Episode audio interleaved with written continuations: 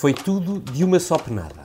No sábado, o Expresso deu a notícia de que o governo trocou as voltas à geringonça, decidindo fasear o fim das taxas moderadoras.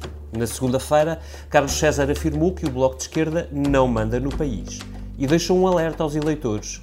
Se dependesse do PCP e do Bloco de Esquerda, o país estaria assim.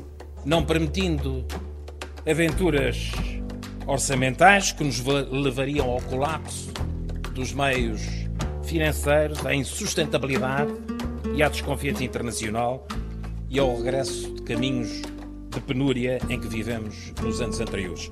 E pelo meio, na Assembleia, os socialistas começaram a negociar com o PSD as leis mais importantes do final da legislatura, incluindo a Lei de Bases da Saúde.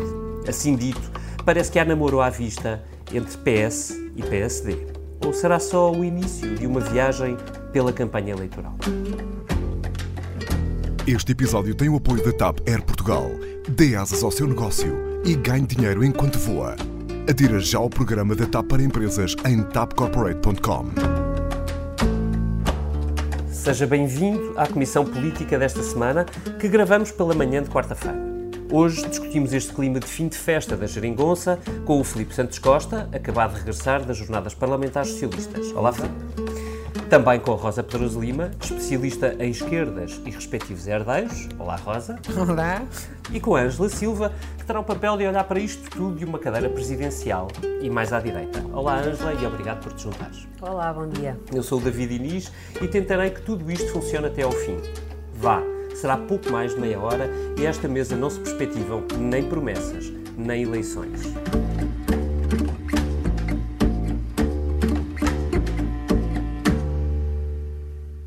Filipe, nas jornadas do PS ouviste Carlos César malhar na esquerda e António Costa a malhar um bocadinho na direita.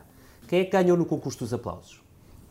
Olha, a memória que eu tenho é que perderam os dois. Sabes que uma coisa que me impressionou bastante foi hum, a falta de entusiasmo daquelas jornadas parlamentares. Uh, repara, o, o Carlos César, no discurso de terça-feira de manhã, Uh, portanto, na, na, sessão de encerramento das jornadas parlamentares, uh, estava a ser ouvido, eu contei-os, por 48 deputados e um secretário de Estado. Eles já não são muitos, na verdade. Eles são 86, ou seja, metade. estava ali pouco mais de metade. Hum. Uh, aquilo, foi, foi, um, houve, aliás, um momento em que o, o, o Carlos César, na, na, na segunda-feira à noite, pediu, eu lembro-me da expressão, porque a expressão contrastou com a realidade, pediu um vibrante aplauso ao líder do PS, António Costa.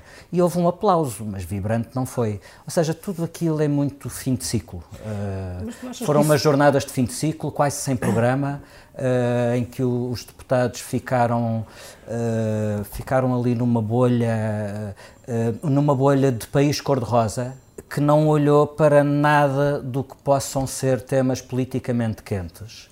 E, e repara, eu, eu explico. Um, as jornadas parlamentares foram em Viseu. Uh, e em Viseu uh, há um, alguns bons exemplos daquilo que temos estado a discutir uh, de, de, de, de, agenda de políticas públicas nas últimas semanas, nos últimos meses. Em Viseu há um, hospital, o Centro Hospitalar Tondela Viseu. E uma promessa anos, de reconstruir ou Há anos que está à espera da construção do alargamento das urgências. Continua adiado, mas há. Agora sim, vai fazer-se. No mês passado houve uh, demissões de todos os chefes de equipa de medicina interna do hospital, que é o mesmo que se passa pelos hospitais todos do país. Demissões de no chefes de equipa. Foram uma centena. Porque não têm condições para uhum. trabalhar, porque não há condições para trabalhar.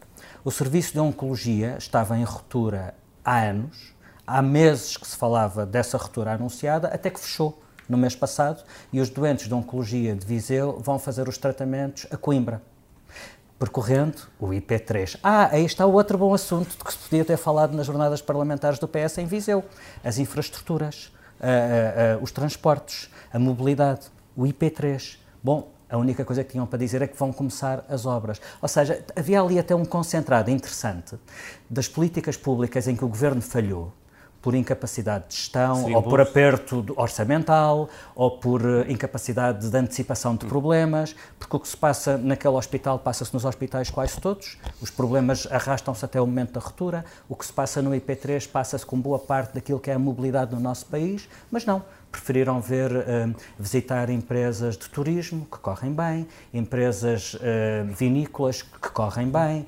empresas de fruta que estão a exportar. Acho isso ótimo, mas isto tem um ar de bolha e de negação da realidade tão evidente que se tornou, que foi bastante impressionante. Olha, sobre sim, o IP3, deixa-me só dizer uma coisa. Era realmente delicioso falar do IP3, porque ainda por cima esta semana ficou-se a saber que o Pedro Nuno Santos, que é o novo Ministro das Infraestruturas, vai se reunir com os autarcas da região no dia 5 e a frase libertada pelo gabinete dele é de que o Ministro vai, está a estudar com as infraestruturas, infraestruturas de Portugal a estabilização dos calendários, ou seja, o calendário derrapou Pedro Marques tinha anunciado o final da obra para 2022 e agora o Pedro Nuno Santos está a tentar estabilizar o calendário. Portanto, já ficamos a saber que em 2022 não vai acontecer. Talvez, Era um bom tema, Filipe, tens razão. Mas... Talvez não seja propriamente uma coincidência essa, essa redefinição de calendário, é, estabilização de calendário, tendo em conta é as, as, jornadas parlamentares no, do PS Exatamente, em Viseu. É uh, uh, a, a, minha pergunta, Filipe, se é que é possível uh, ter uma leitura sobre esses fracos aplausos, os dois perderam, como tu disseste. Um, é se há algum desconforto relativamente a este, não sabe muito bem que caminho a que o PS vai ter, ou se é só um, uma consequência natural de nós estamos aqui a fazer cenário? Oh, David, para ser muito honesto, o único desconforto que eu notei entre os deputados do PS foi entre aqueles que não têm a certeza se, vão, se têm lugar garantido como candidato.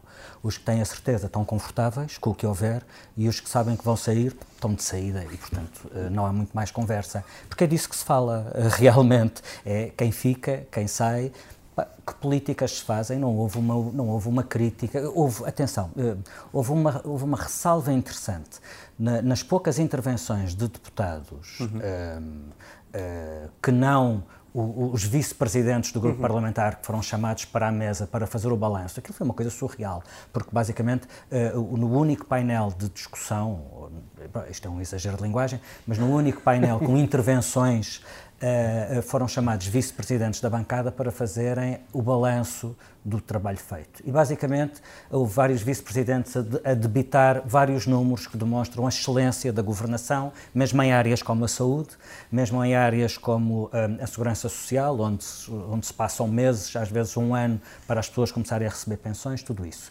Até que o último vice-presidente que falou, que foi o Fernando Rocha Andrade, disse uma coisa tão, tão, tão evidente que, que foi bastante desconcertante pela, pelo, pelo óbvio, que é uh, estamos todos fartos de ouvir os mesmos números, portanto eu não vou debitar números. Pronto, vá lá, houve alguém que disse qualquer coisa que estavam todos a pensar.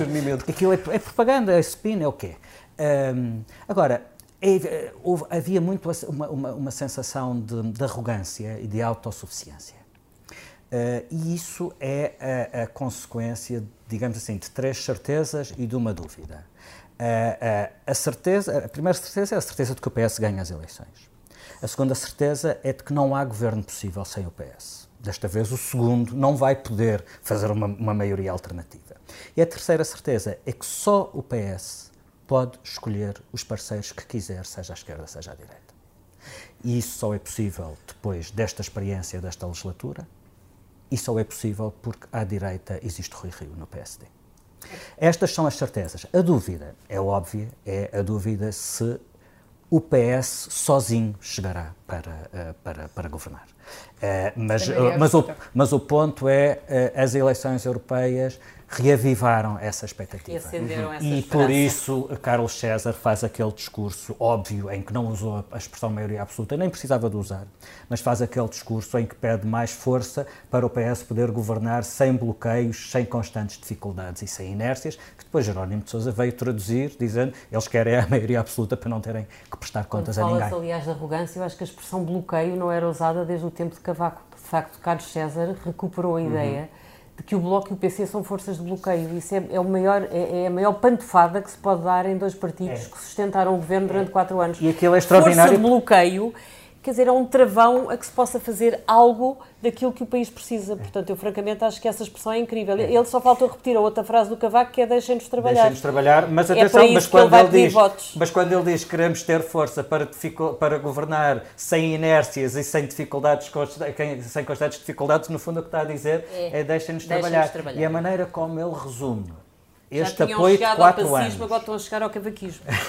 a maneira como ele resume uh, estes quatro anos de geringonça a, uh, ok, tivemos a ajuda de dois partidos à esquerda, foi um gosto termos a ajuda de dois partidos à esquerda, porém, e este é o acrescento deste final de legislatura, porém, nós fazemos as maiorias necessárias em cada momento para a boa governação. Esta é a mensagem. A frase de Carlos César é: procuramos nestes quatro anos as maiorias necessárias para o prosseguimento das melhores, das melhores políticas. Ou seja, o PS, porque o deixam, coloca-se como de facto o centro do regime e aquilo que podia ser um embaraço, que é muitas vezes não ter maioria à esquerda e ter que ir uh, negociar à direita, por exemplo, a lei de bases da saúde, que vamos falar a seguir, uh, uh, toda a negociação foi feita à esquerda, isso falha e de repente viram-se para a direita, isto em circunstâncias normais seria um embaraço, seria um falhanço político. Eles transformam isto em croquetes e fazem disto uma mais-valia do PS, porque se, é, se à esquerda há partidarite, vamos procurar uhum. à direita se há quem esteja interessado no, no, no bem do país. Eh, Filipe, deixa-me passar à Rosa. Eh, Rosa, o Carlos César disse qualquer coisa como foi um gosto e para a esquerda foi um gosto. Ah, foi um desgosto, mas acho que já, já a esquerda não tem ilusões. Eu só queria dizer um pouco, falar um bocadinho destas jornadas parlamentares e do, uh, do palco uhum. que o PS e o Primeiro-Ministro estão a usar e abusar uh, nesta altura uh, para fazer campanha a todo gás. Um, e estas jornadas parlamentares, a 15 dias do encerramento dos trabalhos do Parlamento é todo, toda uma, uma declaração de princípios. Obviamente que não foram lá tratar dos assuntos que os deputados vão uh, fechar, e são muitos, uh, no Parlamento nos próximos 15 dias. Eu acho que foi mais uma oportunidade para uh, uh, o, o, PS, Carlos César e o, o Primeiro-Ministro terem microfone aberto para dar horas estaladões à esquerda, horas estaladões à direita, recados ao Presidente da República pelo meio e, portanto, sim, tornou-se um partido arrogante e, e, e ao ataque. Eu ontem ouvi o Francisco Louçã, creio que aos microfones da, da, TSF, a dizer que isto ainda vai ser bastante caro ao PS porque as pessoas não, eh, não, não toleram, mesmo entre os eleitores do PS, não toleram a ideia de uma maioria absoluta socialista.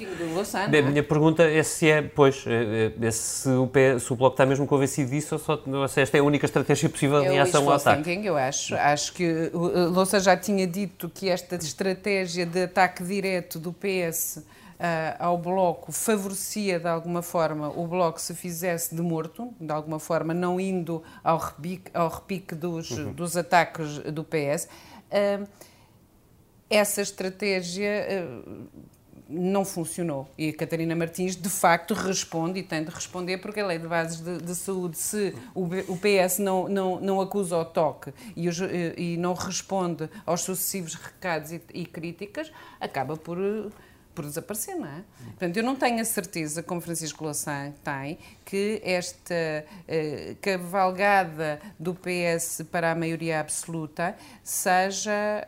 Uh, seja prejudicial ao, ao, próprio PS, não acho? Eu tenho mixed feelings sobre isso, porque, por um lado, o PS está a ser muito hábil a, a, a virar contra os seus parceiros as resistências à esquerda. E acho que no caso da lei de bases da saúde foi absolutamente hábil na questão do, dos professores, eh, em que terraplanou a esquerda e a direita, mas na, no, caso da, no caso da lei de bases da saúde é muito interessante a forma como o Bloco, fazendo fim-capé na questão das PPPs, o PS transforma isso na demonstração da irrazoabilidade do Bloco. Da partidarite. da partidarite. A expressão da partidarite, é exatamente. brutal. Porque dizer, o, assim, o, temos o, que aturar uns senhores que andam sempre com a cartilha ideológica na mão, nós queremos resolver os problemas. Nós queremos resolver... Eh, tu deixa, achar deixa... que isso é prejudicial ao PS ou ao Bloco? Não, Não estou a dizer que tenho mixed feelings. Esta parte é prejudicial ao Bloco favorece o PS. Uhum. O PS está a ser muito hábil em transformar esta, esta, esta questão de honra é, é aquilo que é uma, um ponto de honra para o Bloco de Esquerda a transformar numa demonstração da partidarite, da cegueira ideológica, da incapacidade de ceder para encontrar compromissos, porque o discurso do PS é então não é melhor fazer-se uma nova lei de bases para acabar com aquela horrível lei de bases da direita, blá blá blá, eh, mesmo que naquele ponto em concreto não chegássemos a acordo. Isto é uma demonstração da irrazoabilidade do, do Bloco, porque o PS quer apresentar-se como um partido razoável, moderado, preparado para ceder a bem do interesse comum. Este ponto favorece o PS. Por outro lado, este nível de ataque destemperado do Carlos César uhum. aos que foram os parceiros da Geringonça, tendo em conta que nós sabemos, e sabemos porque as sondagens o dizem, que a esquerda em geral gosta que este acordo tenha acontecido. Uhum. Os eleitores do PS, eh, eh, na sua generalidade, estão satisfeitos pelo facto deste acordo ter acontecido. E há até eleitores à esquerda para quem a existência, a necessidade da coligação é a garantia de que há de facto políticas de esquerda, e aí os, o discurso do Jorge de Sousa vai nesse caminho, eles querem é governar sozinhos para poderem fazer políticas à direita. Eu não sei se este ataque destemperado do PS àqueles que foram os seus parceiros até agora numa governação que estava a satisfazer os eleitores de esquerda, se isto beneficia o PS. Não sei se, se o exagero... Não é, não, não é para não... conquistar votos à esquerda, é para conquistar votos ao centro e à, e à, e à direita. Mas e, portanto, nesse se sentido, tem de dar bicadas... não sei se não poderá votos para a esquerda de eleitores que poderiam mas, uh, o, mas a conquista do PS terá de ser no centro e no centro-direita. E, portanto, estas bicadas à esquerda são fundamentais para sossegar, acalmar o eleitorado de centro e de direita. Uh, no e, aliás, para chamar, o, para conquistar o eleitorado PS endireitou depois deste desvario ali com aqueles não, e, aliás, e, aliás, para conquistar o eleitorado que continua a desaparecer do PSD. Pronto, e aí encaixa e a, pergunta, a pergunta seguinte que tinha para vos fazer, que é, chegamos ao fim da legislatura e contas que fizemos de, no, no fim de semana, nas várias propostas de lei que estão para ser aprovadas em reta final de, no Parlamento, há uma série delas, para não dizer a esmagadora maioria das importantes, Uh, para as quais o PS precisa do entendimento do PSD e aparentemente o PSD estará uh, uh, de boa vontade, digamos assim, para usar uma expressão que o Rui usou na semana passada, para negociar com o PS, incluindo a Lei de Base da Saúde. A minha pergunta, aberta mesmo, porque não tenho uma resposta para isto, é se isto, do ponto de vista do PSD e do eleitor do PSD, faz algum sentido. Estar de boa vontade é bom estar cheio de vontade, pode não ser necessariamente bom. E aquilo que se vê é que Rui Rio, Rui Rio está cheio de vontade de ter alguma coisinha para mostrar. Uhum. Porque repara, ele candidatou-se há um ano e tal com aquela conversa de temos que fazer acordos de regime que consigam mudar aquilo que ao longo de anos o regime blá blá blá. Acordos que ele já tenha feito, houve dois que valem zero. Bola. Descentralização e fundos bola, comunitários. Bola. Descentralização foi um fracasso total, uhum. como aliás não podia deixar de ser. Fundos comunitários estão bloqueados. Fundos comunitários estão bloqueados e o acordo que eles fizeram foi vamos negociar para sacar o máximo possível. Bom, isto obrigadinho. Não há nenhum partido em Portugal que não estivesse de acordo em negociar o melhor possível para sacar o máximo de fundos comunitários, porque foi este o acordo que eles fizeram. Eles não chegaram a acordo nenhum sobre sacando um bolo para Portugal, como é que esse valor se distribui. Uhum. Eles não fizeram o um acordo sobre isso, só concordaram que vamos certo. tentar ir buscar o máximo de fundos comunitários possível. Isto vale bola. E, até, e, e de dois anos, praticamente, de liderança, o que é que fica? para além da erosão total do desnorte em termos discursivos, da, da desorientação do PSD. É que nem sequer, saúde, fica, nem sequer fica uma, uma reforma, um princípio de reforma. Uh, o melhor que Rui Rio pode conseguir agora é pôr uma assinatura numa lei de bases da saúde. E, portanto, ele está mortinho de vontade de consegui-lo, fazendo com isso um extraordinário favor ao PS. Está, está, está assustadoramente dependente de António Costa. E António Costa, francamente, acho que dessas leis que nós escrevemos no sábado, que estão dependentes do PSD, eh, eu acho que António Costa deve estar um bocadinho nas tintas para o facto de teres conseguir aprovar ou não. Acho que essa já não é uma prioridade para o Governo nem para o Partido Socialista, porque eh, mesmo que não consiga ter a lei de bases da saúde, ele já sinalizou que tentou com toda a gente e que se não conseguir a culpa é dos outros. E, portanto, acho que... E, aliás, se não conseguir, pode usar esse fracasso como justificação para coisas que é necessário fazer na saúde, mas que não se consegue porque não e se conseguiu a lei de base. Às, às forças de bloqueio. Suficiente. É. Voltamos à força Voltamos de bloqueio. à força de bloqueio ou deixem-nos trabalhar. Portanto, ele só tem que sinalizar aquilo que quer fazer numa próxima legislatura e já disse que quer verdadeiramente dar atenção aos serviços públicos, que é aquilo que mais preocupa as pessoas nesta altura.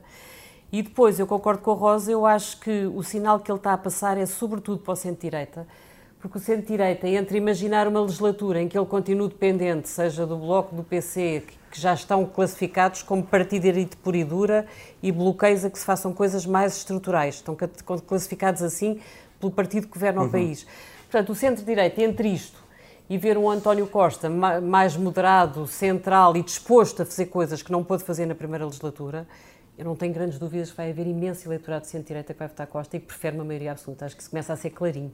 E eu não, não claro. querendo fazer uh, prognósticos antes do fim do jogo, acho mesmo que esta, um, que esta lei de bases da saúde tem, corre ser, sérios riscos de morrer na praia como morreram as carreiras dos professores. Uhum. Acho que dificilmente o, o, PSD consegue um acordo, por mais que queira, por mais boa vontade, força de vontade, o que vocês quiserem, do, por parte de Rui Rio. O, que está, o que vai chegar à discussão, se chegar a votação no final, no último dia do, do, do, dos trabalhos desta Assembleia, desta legislatura, é um, um diploma completamente Frankenstein, em que tem tantos contributos de tantas partes que não é uma lei de bases que agrade particularmente a ninguém. E aí, concordo com, com o que a Angela disse, é, é a grande oportunidade de, de António Costa mostrar que tentou por tudo, à esquerda e à direita, fazer um, uma lei de bases, mas não conseguiu o grande negociador foi a sua falha. E isso é um trunfo eleitoral ótimo. E depois, sobretudo... Esta negociação é win-win para o PS, para o Governo. Esta não, negociação é win-win. É Voltando à questão da arrogância que há bocado tu punhas da vida, eu acho que essa, apesar de tudo, ainda é uma grande dúvida. Porque António Costa às vezes espalha-se nas campanhas. Ele uhum. espalhou-se na campanha das legislativas em 2015.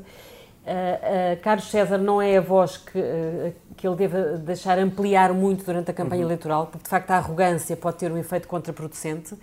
E, portanto, vai, a chave vai ser a postura que o próprio António Costa consiga manter na campanha. Se ele conseguir ser uma voz mais agregadora, mais distendida, uhum. mobilizadora, uhum. sem ser arrogante, isso é importante. Se ele se espalhar na campanha como se espalhou há quatro anos, isso pode ser fatal. Eu tenho mais uma dúvida. Para o objetivo da maioria absoluta. De resto, não há Filipe, fatalidade possível. Eles têm noção do risco que a arrogância representa. A prova de que têm noção é que na, no, no, discurso de António Costa, na, no final das jornadas parlamentares, mesmo no fim do discurso, eh, ele avisa que uh, te, uh, o PS tem o dever, temos o dever democrático de sermos humildes, diz António Costa. E a pessoa, a pessoa ouve esta frase e pensa, opa, mas a, frase não, mas a frase imediatamente a seguir é esta. Portanto, eu vou ler as duas frases como foram pronunciadas por António Costa. Temos o dever democrático de sermos humildes. Não podemos ignorar que há muitos problemas que continuam a necessitar de nós. Esse é o fim da humildade. É, é, é, com toda essa humildade, Felipe Santos Costa e Ângela e Rosa, uh, uma dúvida uh, adicional sobre isto e com esta podemos fechar o, este tema.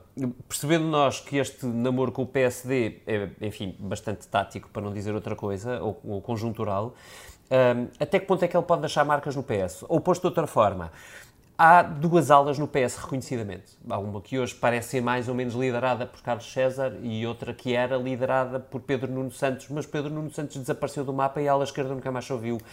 Isto pode deixar marcas no Partido Socialista, tendo em conta que não são só eleições que temos à frente. Vai ser preciso fazer um governo, e se não houver maioria absoluta, quer dizer, vai ser preciso falar com a esquerda, ou com o Rui Rio, ou quem sobrar do PSD. Ocupar? Isto, ocupar. Isto deixará, eh, isto pode arriscar deixar marcas, essa, essa arrogância, se quiserem, eh, dentro do partido. Talvez isso até explique parte desse clima de frieza e de, até de ausências na sala de que o Filipe falava. Quer dizer, é capaz de haver uma parte do grupo parlamentar que não se revê no, no, no tom e no discurso do, do atual líder da bancada. Ou isso, ou houve deputados que dormiram até mais tarde. Também pode, também pode ter acontecido. Essa é a versão benévola.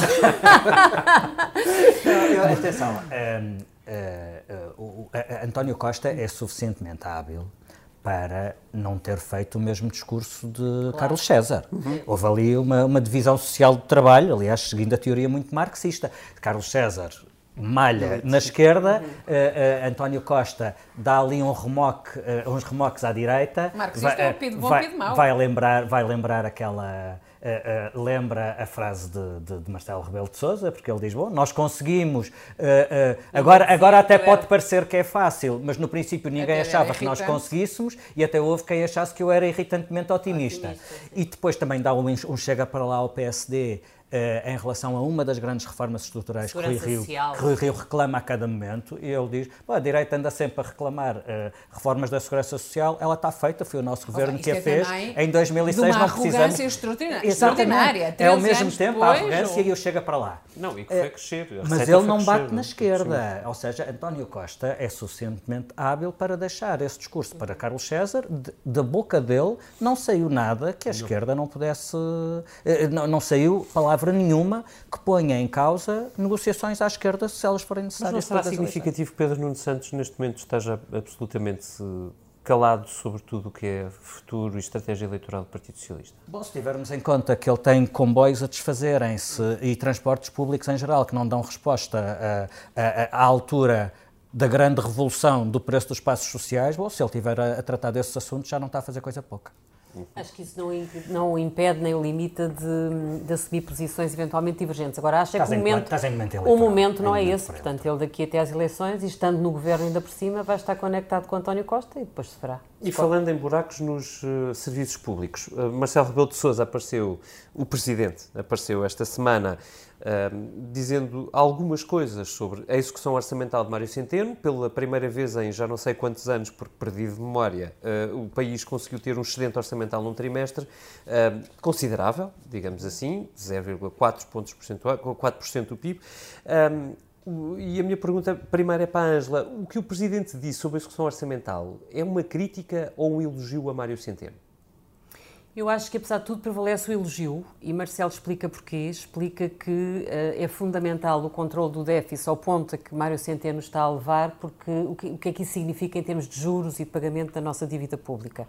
E, portanto, eu acho que o, o elogio é, é forte e é convicto. Depois, acho que ele diverge da intensidade com que Mário Centeno uh, controlou a despesa pública e diverge eventualmente das prioridades, das opções do governo. Porque quando ele menciona quais são as duas grandes debilidades da política orçamental do governo, ele fala dos serviços públicos e fala das despesas sociais e também refere a questão da intensidade. Ele diz o governo escolheu fazer isto com grande intensidade. Portanto, tu aí percebes que ele pode ter divergido do, do governo em dois pontos. Não era preciso ir tão longe. Uhum. Se Pedro Passos Coelho foi além da Troika, dá a impressão que estes também foram além do que era preciso essa ideia o, o, o, Presidente da República deixa no ar. Pode ser venenoso. Pode. É parece, parece um elogio a um governo de direita. Ou seja, as críticas que ele faz são críticas que normalmente se fazem a governos de direita, Sim. ponto um. E ponto dois, pode-se ler na crítica de que, ah, porque isto pode haver aqui um problema, porque no fim do ano é que costumam ser descativadas as verbas Exatamente. e tal, mas e este ano vai estar em gestão. Isso, é. Isso, é, isso, tem implícito o reconhecimento que o Governo não vai agir eleitoralmente, com eleitoralismo, ou não, uhum. ou, ou limá-lo. Não, eu acho que ele, ele pode. Não, eu acho que ele reconhece que há uma certa gestão eleitoral do orçamento, porque uhum. repara, um dos grandes trunfos que o governo vai jogar é o déficit zero. Não é? Portanto, este governo é entrou em cena. Não é o eleitoralismo pelas contas certas, não é? Não é o eleitoralismo porque gasta mais. Não. É eleitoralismo porque, porque Sim, quer tanto ter as contas certas como nós, nós numa comissão política que há uns tempos chamámos-lhe eleitoralismo de rigor. De rigor, é, mas é exatamente isso, porque este governo entrou em cena com a aura de quê? De irresponsável, não é? Portanto, qual é a grande preocupação de António Costa até ao fim da legislatura? É passar a ideia de que é o responsável, é o voto responsável é a confiança. E, portanto, eu acho que Marcelo está a apontar para aí, está a dizer, ok, vocês precisam de ficar no boneco como o governo que, sendo da esquerda, sendo apoiado pelo Bloco e pelo PC, conseguiram aquilo que, se calhar, o governo de Pedro Passos Coelho e de Paulo Portas tivesse continuado, uhum. também conseguia. Portanto, não ficaram aquém naquilo que era decisivo para que Portugal uh, uh, pronto, vingasse na cena europeia e, e, portanto, esse é o eleitoralismo que Marcelo vislumbra na estratégia orçamental deste governo. E depois diz a falha é que, em, em pelo menos duas áreas, serviços públicos e despesas sociais, ficámos aquém de, de, onde, de onde devíamos ter chegado. Portanto, eu acho que, apesar de tudo, há uma crítica de eleitoralismo na gestão do orçamento, mas há um elogio que Marcelo não consegue fugir dele. Ele diz várias vezes: é ótimo ter as contas certas, é, é ótimo a baixa de juros, é ótimo cumprir o déficit. Portanto, ele não consegue fugir e depois fica ali um bocadinho a meio caminho. Tem sido, aliás, essa a estratégia de Marcelo Rebelo de Sousa na relação com o governo. Mesmo quando critica, nunca critica de forma demolidora. Rosa. Bom, a minha dúvida é a eficácia da, das críticas do Presidente e o grau de hum, amplificação que elas podem ter e de, de, de servem para quê? Para, para, para, para, para, o... para preencher o vazio, porque mais ninguém falou sobre a execução orçamental senão o Presidente da República. Aliás, ontem, eh, na terça-feira, o Presidente vem falar sobre a independência, vem dizer que ligou à Procuradora-Geral da República para garantir a independência do, do, do Ministério Público, uhum. a um dia de se discutir no Parlamento uh, propostas, de, sobretudo do PSD, mas também do PS, que fazem uma recomposição do Conselho Superior de, do Ministério Público. Uh, e, e, portanto, parece que há no Presidente uma espécie de marcação cerrada da agenda onde não, não há mais ninguém, não é? Obrigada e, por ter nós... respondido por mim, mas, mas não era isso que eu estava a, a dizer. Eu estava a dizer que a minha dúvida é, perante um governo que está em... Uh, a toda a velocidade, a todo o gás, em campanha eleitoral, uhum. um, ehm, sem uma oposição à direita e calando os parceiros de esquerda. Uh, que eficácia, é uma dúvida metódica, que eficácia tem esta, uh, que impacto podem ter as palavras do Presidente, que, como a Angela disse, uh, também não são de ataque frontal e de arrasar. Um, ehm, e nem podiam ser no papel em que ele está. E, portanto, o que me preocupa é uh, uh, se é o tempo só que vai travar um, ehm, esta escalada de, de, de, do PS. Por isso, simplesmente, voltando, voltando um bocadinho atrás de um assunto que caiu, um destes sinais de, soberba mais do que arrogância, de soberba do PS. É aquilo que foi feito em nome do. passando por cima do nome de um dos fundadores do PS, António Arnaud. Não falámos nesta coisa que quando tu me apresentaste como, como especialista em esquerda e, e herdeiros, herdeiros. Eu, eu, tenho aqui a parte dos herdeiros. De facto, quando tu vês o neto António Arnaud dizer com o caminho que está a levar a lei de bases da saúde, isto, invocar o nome do meu avô pode ser uh, apropriação, usurpação de nome. Isto, isto é um eu crime. perguntava se não há uma divisão no PS, não, se isto não cria uma divisão Mas também não sei esse PS onde está porque o neto do António Arnaud é da Juventude Socialista, não, não é um quadro uh, do, do, do, Sim, do Partido há Socialista. uma ala esquerda no PS, não é? E, mas, mas Manela Alegre falou deste, deste assunto da lei de bases, mas está calado, sei lá, um mês, não é? Uh, não sei. Portanto, que, o, uh, quem é que é a voz da oposição uh, a esta escalada uh, do PS? Porque se não houver, e se as palavras e a eficácia das palavras do Presidente da República uh, for pequena ou nula, isto é um passeio no parque até à maioria disse, absoluta. Mas, mas, o que o Marcelo disse, no fundo, é, é, ele identifica-se com aquilo que as pessoas dizem na rua. Eu acho que as pessoas aplaudem a disciplina orçamental do governo e queixam-se dos serviços públicos e da falta de dinheiro para, para, para não, os Mas com a diferença é que as pessoas Portanto, Marcelo, mais uma vez não, não, não, promulgam orçamentos, não é? Uh, e, e, o Presidente da República promulgou-os, uh, identificando alguns Não podia sinais. deixar de o fazer, lá nem havia caso Não estou a dizer o contrário. O que eu estou a dizer é que é uma parte do sistema. Uh, e quando Marcelo uh, aponta estas uhum. dificuldades, uhum. ele próprio as identificou, no, salvo erro, no segundo orçamento. Uh, a ideia de que os serviços públicos e o investimento público estavam uhum. nos níveis mais baixos do, dos últimos anos. Mas, de facto, este é o assunto. O, o PS é um tem alta. E é um bocadinho é chocante ver Mário Centeno a dizer, como disse numa entrevista à TVI, que o SNS está ótimo, está muito melhor do que estava em 2015. Puder, em 2015 tínhamos acabado de sair um resgate financeiro, portanto também era melhor que não tivesse melhor. Agora, é ótimo, ele fala da injeção de milhões, eu por acaso, não, não sei como, mas choquei aqui com, com um relatório, que foi o relatório da Comissão Europeia, em fevereiro deste ano, uhum. depois da nona avaliação pós-programa de ajustamento. E dizia textualmente isto: espera-se em 2019 uma poupança de 236 milhões no setor público, cerca de metade do lado da saúde e da educação. Portanto, o governo assumiu perante Bruxelas quais eram os dois setores onde ia verdadeiramente travar. travar. Portanto, como é que agora Mário Centeno aparece em campanha eleitoral a dizer não, isto está muito melhor, só injetámos milhões, contratámos imensos médicos, quer dizer, estou a contratar às pinguinhas e em estado de emergência quando percebem que as falhas são absolutamente insustentáveis do ponto de vista social. E já ninguém fala na justiça. Como? Parece mesmo um governo de direita sim. pelas críticas que se vão ouvindo. Sim, sim, sim. Filipe.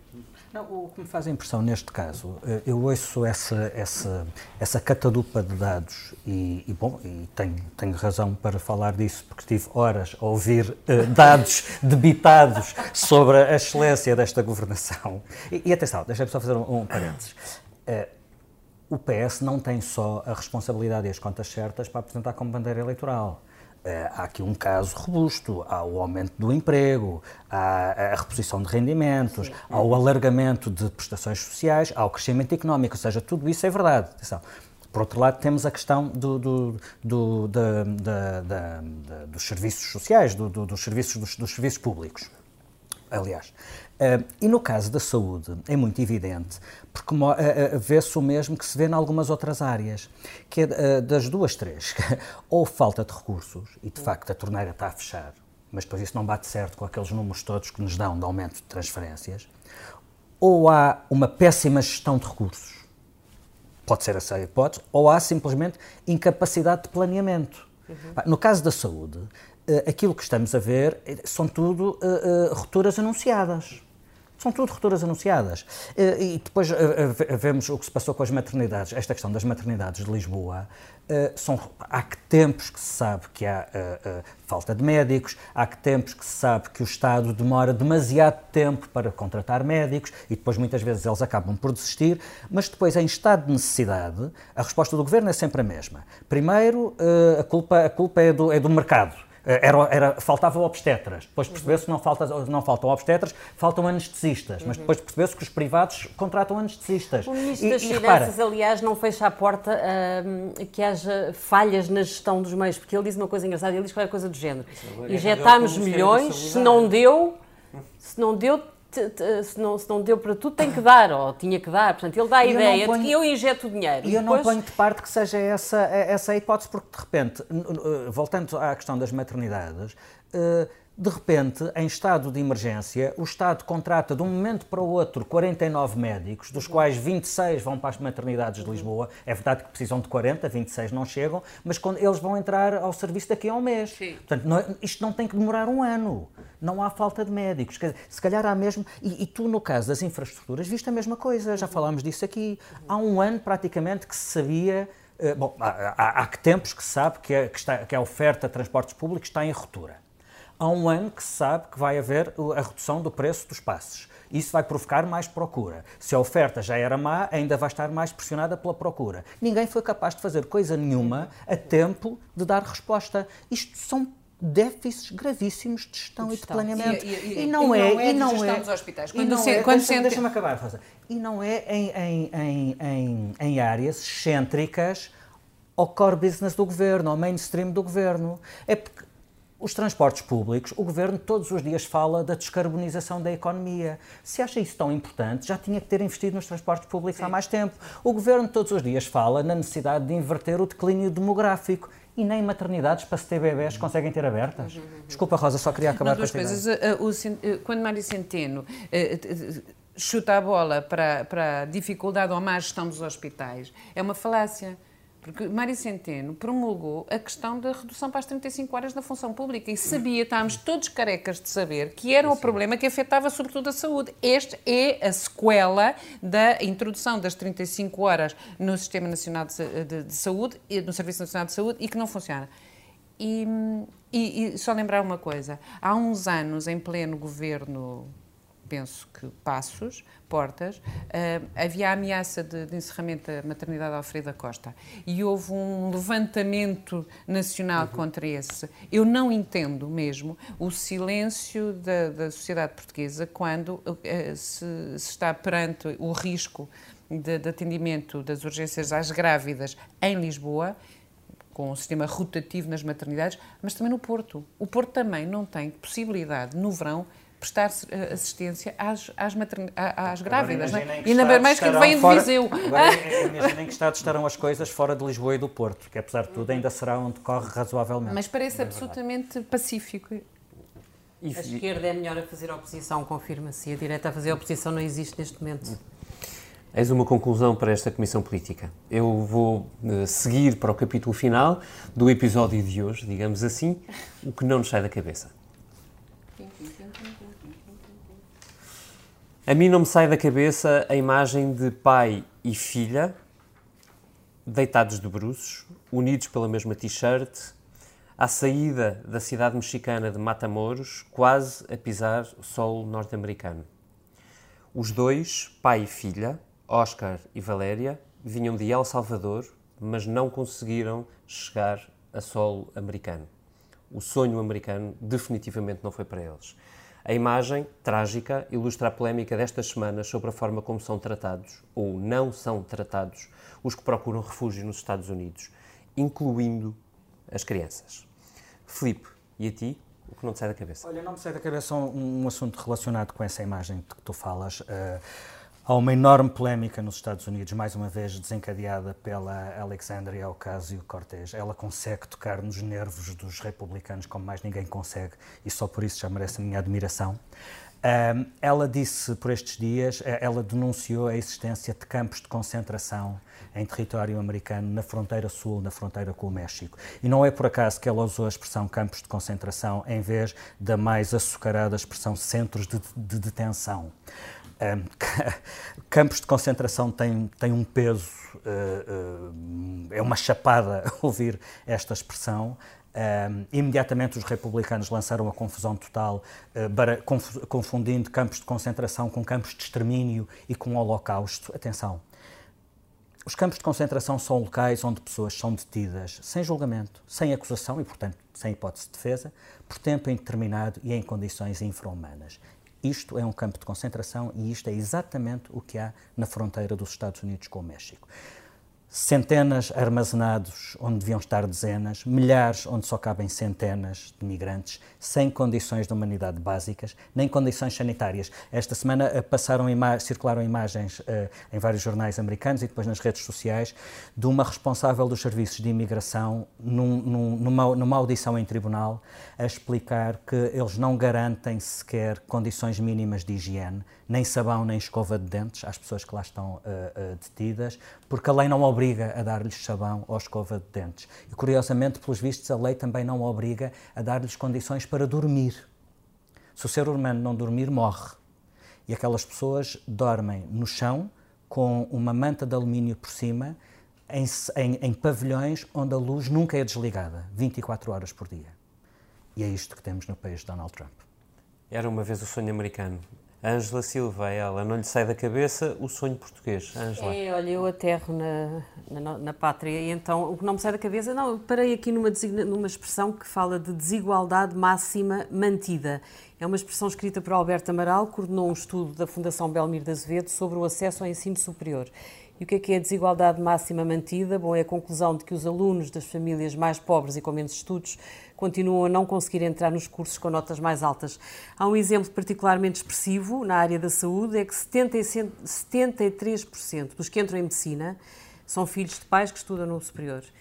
E 73% dos que entram em enfermagem são filhos de pais que não chegam ao ensino superior. Uh, e pronto, isto remete-me para o discurso do João Miguel Tavares no 10 de junho. De facto, o elevador social em Portugal continua avariado e num tempo de geringonça de governo de esquerda e de partidos no poder com preocupações alegadamente mais sociais do que a direita, é ainda mais chocante. Para aligerar, ou talvez não, a Rosa não lhe sai da cabeça? Eu até me sinto mal, mas, um, mas o, o, país, é o país que temos. Um, há uma secretária de Estado da Justiça que eu confesso que não, não conhecia, mas passei a conhecer e vou seguir não, atentamente. Ela chama-se Anabela Pedroso e... Muito prazer. Muito prazer, mas vou segui-la atentamente porque brindou-nos nesta legislatura com uma, com uma, uma frase ótima e que basicamente foi um, questionada pelos verdes no Parlamento sobre as dificuldades e as, e as filas de espera para, para, para fazer o cartão de cidadão. Ela conclui uma coisa extraordinária. O problema é que existem cidadãos. E concentram-se, têm uma estranha mania, é, a generalidade dos cidadãos tem a estranha mania de optar sistematicamente por se dirigir aos balcões à mesma hora e é antes da abertura dos serviços. Chama-se isto uma, uma incapacidade de ver a realidade, porque obviamente as pessoas concentram-se porque os serviços não atendem, não têm senhas suficientes, bom, não resolvem o seu problema e, portanto, fazem madrugadas altas. Eu fico-se este nome, Anabela Pedroso, porque isto não foi uma resposta que lhe saiu uh, apanhada de repente por um jornalista à porta de, de qualquer coisa ou, numa, se, de, ou depois de horas de uma comissão de inquérito. Não, não. Isto foi uma resposta dada por escrito aos partidos verdes. Portanto, ela pensou, se calhar até deu algum assessor para ler e, e achou, bem, está e porreiro. Bem, e achou que estava porreiro. estava porreiro e pronto, a minha conclusão é que há uma Maria Antonieta em cada um de nós e despertou violentamente na Secretária de Estado da Justiça e que descobre que o povo é uma chatice e se não querem com, uh, cartões de cidadão, olha, como um brioche, basicamente. Foi então em beleza que acabámos esta comissão política, precisamente com a ajuda e edição multimédia da nossa Joana Beleza. A ilustração foi do Tiago Pereira Santos e é com chave de ouro que acabamos, desta vez inspirados pela dúvida existencial sobre quem aprova a Lei de Bases da Saúde. Pai da criança. Quem será? Até para a semana. É preciso que a criança tenha maternidade onde nascer. Mas quem será? Mas quem será? Mas quem será? O pai da criança, eu sei lá, sei lá. Eu sei lá, sei lá. Mas quem será? Mas quem será? Mas quem será? O pai da criança.